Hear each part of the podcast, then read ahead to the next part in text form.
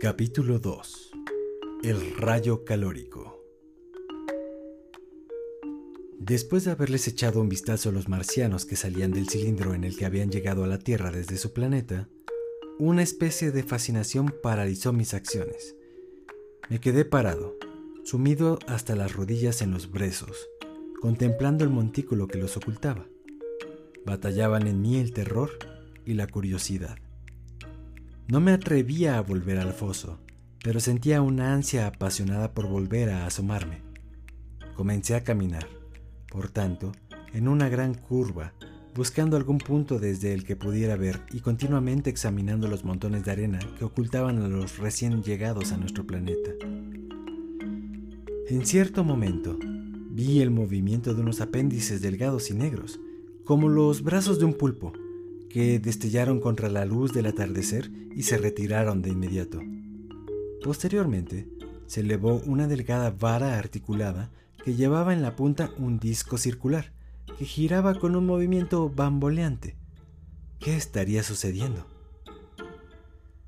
La mayoría de los espectadores se había reunido en uno o dos grupos, uno con una pequeña multitud en dirección a Walking y el otro un conjunto de personas en dirección a Chopman. Era evidente que compartían la misma confusión mental que me aquejaba. Había algunos cerca de mí. Me acerqué a un hombre y, según vi, era un vecino mío. Aunque no sé su nombre y traté de hablarle, pero difícilmente era el momento para sostener una conversación coherente. ¡Qué bestias horribles! dijo.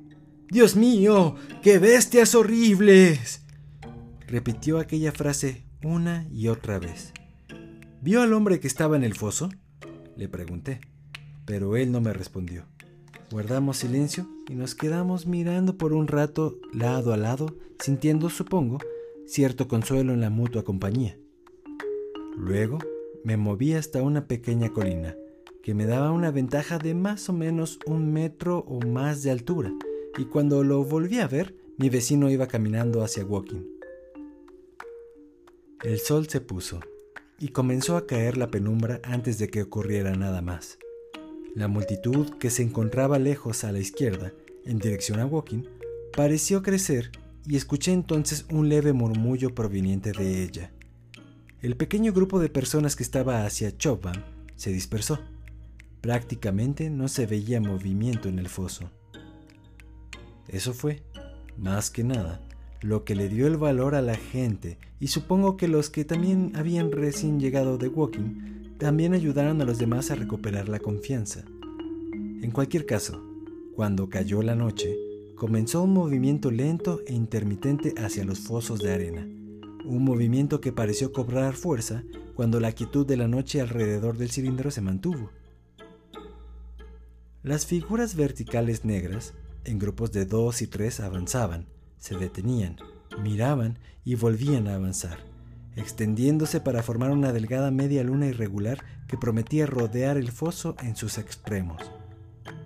Yo también, desde mi lado, comencé a avanzar hacia el foso. Entonces vi que algunos cocheros y otras personas habían caminado con osadía en los fosos de arena y escuché el claqueteo de cascos y el girar de las ruedas. Vi a un muchachito que empujaba una carretilla de manzanas. Y luego, a unos 30 metros del foso, avanzando en dirección de Horsel, vi a un pequeño grupo de hombres. El que iba más adelante ondeaba una bandera blanca. Se trataba de una delegación. Habían realizado una rápida consulta y dado que los marcianos evidentemente, a pesar de sus formas repulsivas, eran criaturas inteligentes, habían resuelto mostrarles, acercándose a ellos con señales que a nosotros también éramos inteligentes. La bandera ondeó, primero a la derecha y después a la izquierda. Estaba demasiado lejos para poder reconocer a ninguno de los hombres, pero después supe que Ogilvy, Stent y Henderson estaban con los otros en este intento de comunicación. Aquel pequeño grupo, en su avance, había arrastrado hacia adentro, por así decirlo, a la circunferencia de curiosos, que ahora estaba casi completa, y varias figuras oscuras le siguieron a una distancia discreta.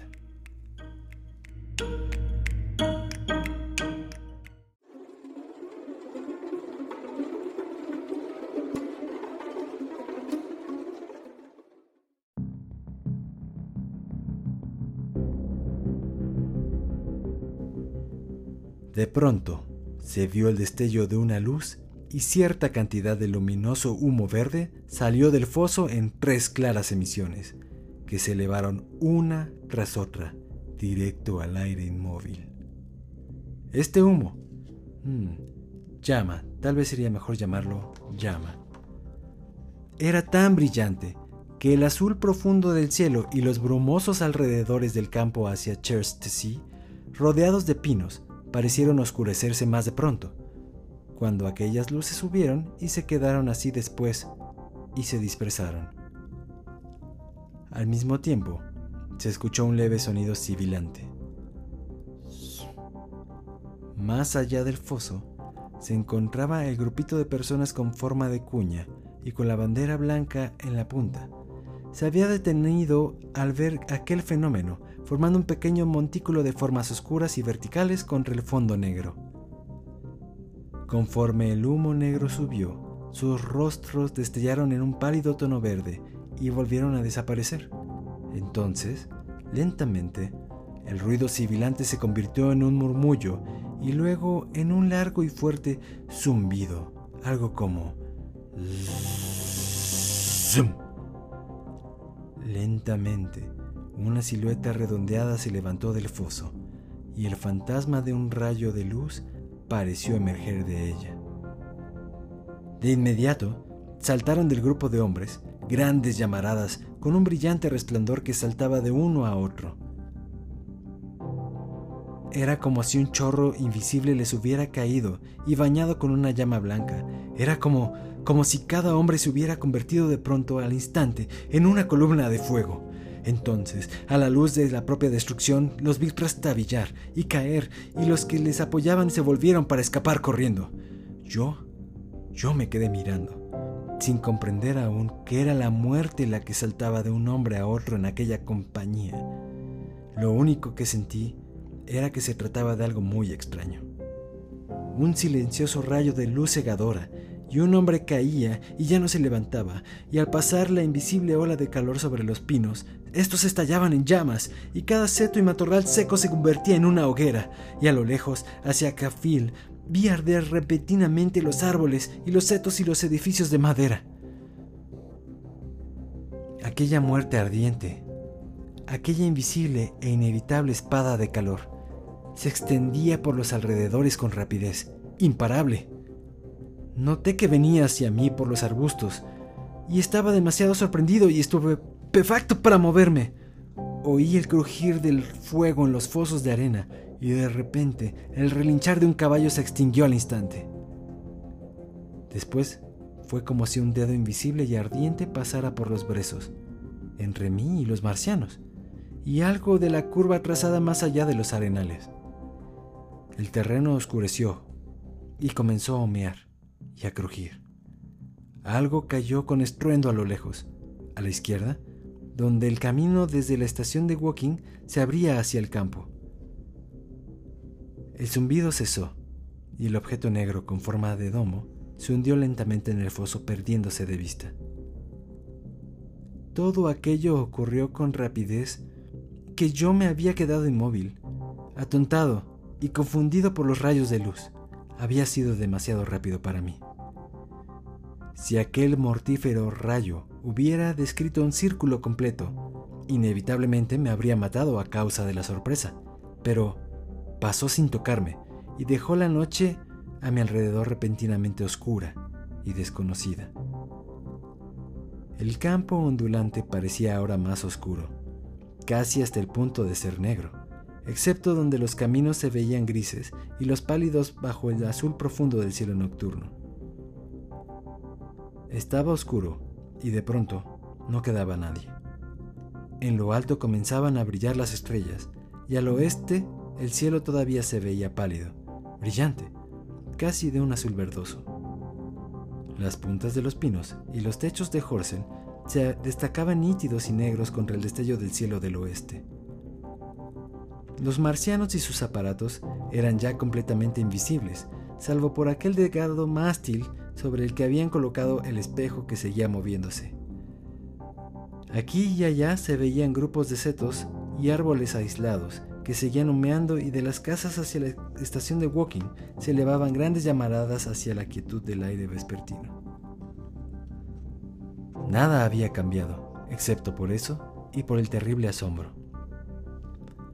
El pequeño grupo de puntos negros que llevaba la bandera blanca había sido exterminado, y la quietud de la noche, me pareció a mí, apenas y se había perturbado.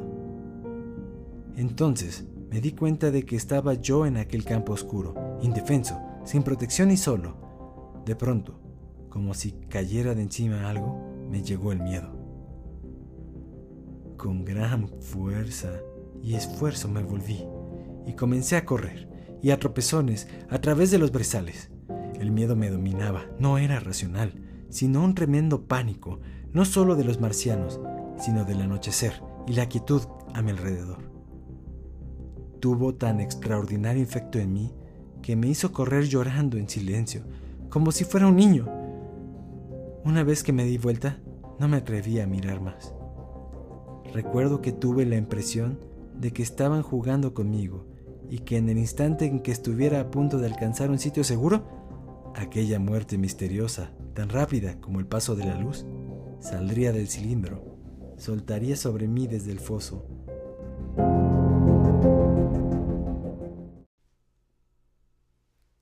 En nuestro siguiente episodio, descubriremos qué fue lo que sucedió con la gente que estaba alrededor y cómo la masacre continuaba.